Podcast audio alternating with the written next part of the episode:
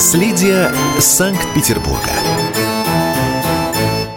Если вы часто бываете в Санкт-Петербурге, то заметили, что Невский проспект стал значительно светлее, а небо северной столицы освобождается от проводов. Это происходит благодаря 14-летнему сотрудничеству Петербурга и «Газпрома».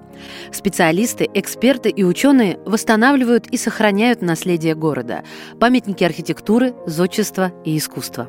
Город благоустраивают, создают комфортную городскую среду, заново мастят улицы и ремонтируют тротуары, меняют освещение и освобождают небо Петербурга от проводов.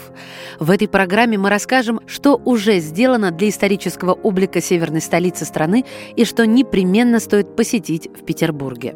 Невский проспект стал ярче за счет светодиодов. На очереди Дворцовая площадь.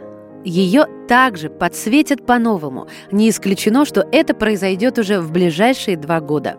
Эксперты рассматривают вариант подсветки, аналогичный той, что используется на площади Святого Петра в Риме. Там на крышах установлены прожекторы, заливающие всю площадь мягким светом.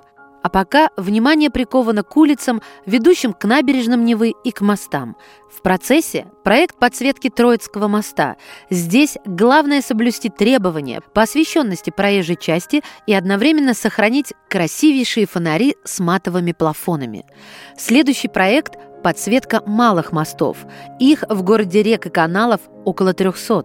Специалисты не исключают возможности поставить часть мостов на единое управление и продумать для них сценарий освещения. В перспективе и новое освещение Конногвардейского бульвара. Это будет непросто, ведь на его месте протекал Адмиралтейский канал, и под землей остались своды каменной трубы. За время реализации программы по благоустройству Санкт-Петербурга проводятся работы по мощению, ремонту тротуаров и сопутствующему благоустройству городских улиц и площадей, включая реконструкцию технических средств организации дорожного движения, замену дверей, реконструкцию наружного освещения и устройство художественной подсветки архитектурных ансамблей. На некоторых улицах удалось даже восстановить историческую справедливость. Речь о примыкающих к Невскому улицах Рубинштейна, Марата и Пушкинской. Когда-то здесь были фонари высотой в 3,5 метра. По современным нормам их нельзя было восстанавливать в таком варианте, поэтому были разработаны новые опоры высотой более 10 метров, но в историческом стиле.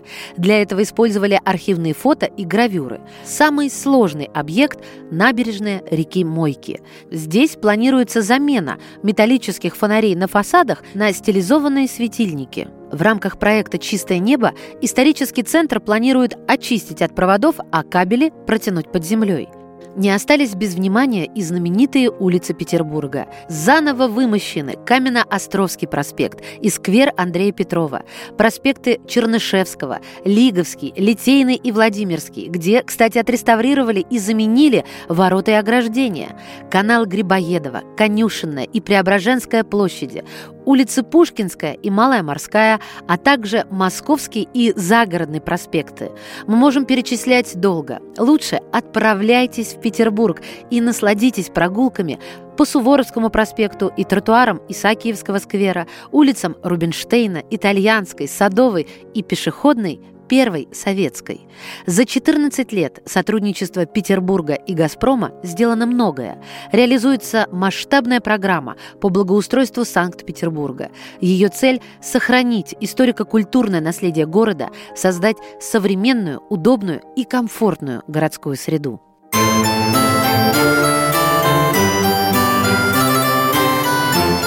Наследие Санкт-Петербурга.